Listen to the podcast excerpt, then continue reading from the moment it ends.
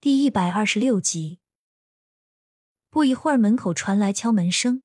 打开门，看到周小晴、高小佳，就知道是赵师傅来了，赶紧跟高德贵说了一声，就跟高小杰他们出去了。赵师傅，好久不见啊！高小佳上前跟赵师傅打着招呼，高小杰也跟着一起点头示好。小佳这次是要装修什么啊？图纸可以让我看看吗？高小佳点点头。从怀里掏出设计好的图纸来，递给赵师傅。赵师傅简单的看了一遍后，思索了片刻，回复道：“这个简单，好一点就是二个月完工，你看可以不？”高小佳看向哥哥高小杰，用眼神示意他去做决定。可以，赵师傅，我们相信您。赵师傅笑了笑，此刻也看出来了点端倪，但他看破不说破。几人闲聊几句后，高小佳提议一行人一起去店铺。好啊，刚好可以看得更仔细一些。到了店铺，赵师傅拿出尺子仔细测量，做好记录后，敲定明天开始动工。行，赵师傅，那这钥匙你拿着，到时候我可能忙，我哥会在这边看着，有什么事情你找他就行。说完，高小佳将钥匙交给了赵师傅，然后交代了几句后就离开了。最近几天，因为要准备双方父母见面，所以高小佳格外重视。先是带着刘慧芬和高德贵好好的买了几件衣服，又是带着他们准备一些礼物。等到周末来临的前夕，两家人都显得有些激动，一夜未眠。第二天早上，高小佳顶着熊猫眼喝了杯泉水，吃了颗美容丸后，才敢出门。妮子，你醒了，快来看看妈妈这一身怎么样。时间来不来得及？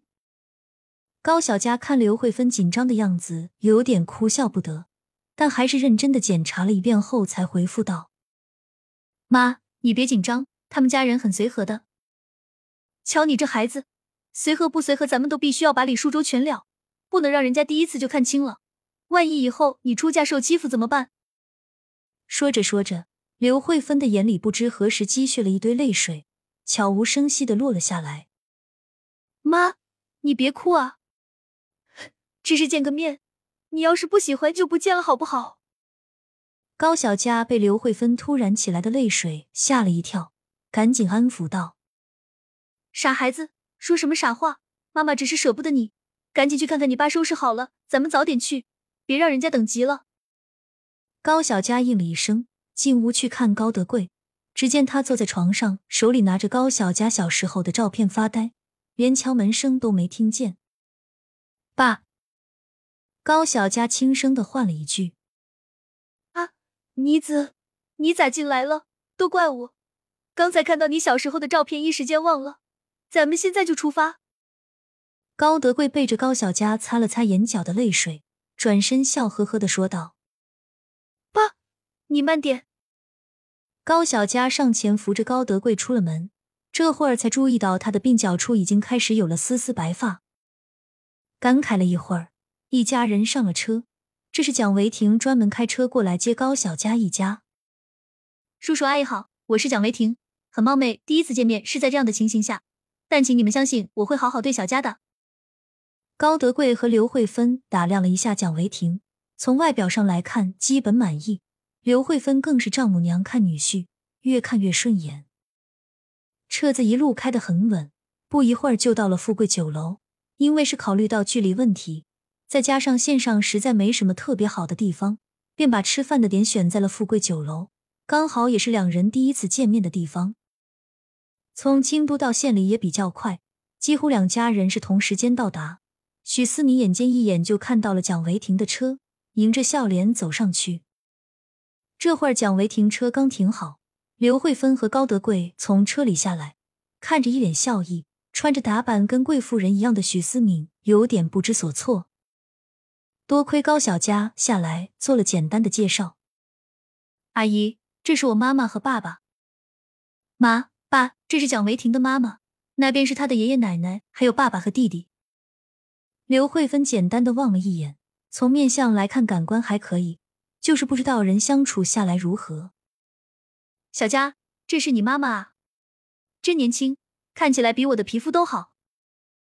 许思敏有点不敢相信，毕竟经过几年的时间，刘慧芬调养的跟普通贵妇的皮肤没什么两样，虽然气质上差了一点，但是其他方面没有一点像是大山里出来的农妇。刘慧芬有点不好意思的笑笑，她没想过这个蒋维婷的母亲会是个话痨，如此健谈。阿姨，我妈有点腼腆，您别介意。其实村里的环境好，再加上吃的也不错，所以时间长了自然会好点。许思明想了想，也是这么个道理。上次他尝试了高小佳带回来的美容丸，变化大的连他自己都不敢相信。有机会真的要去看看了。时间不早了，咱们先进去，边吃边聊。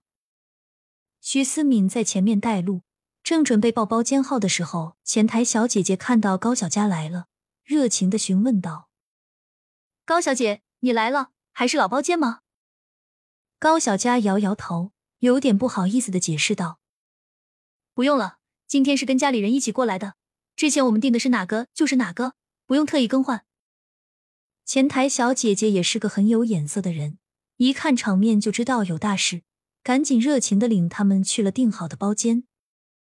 到了包间后，一家人见了面，气氛明显缓和了不少。小佳，刚才那个包间是怎么回事啊？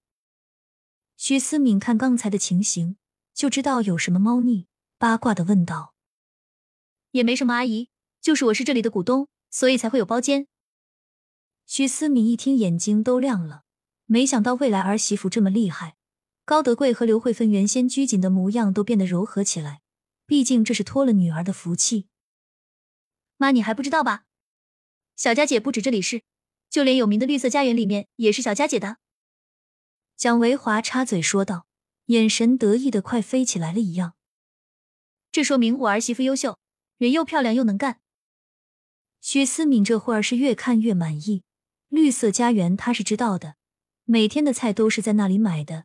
没想到居然还碰上了幕后股东，这运气没谁了。臭小子，你可要好好对小佳，要不我就不认你这个儿子。蒋家一家认可的点点头，齐刷刷的看向蒋维婷。我一定不会辜负他的。得到保证后，蒋家才满意的收回目光。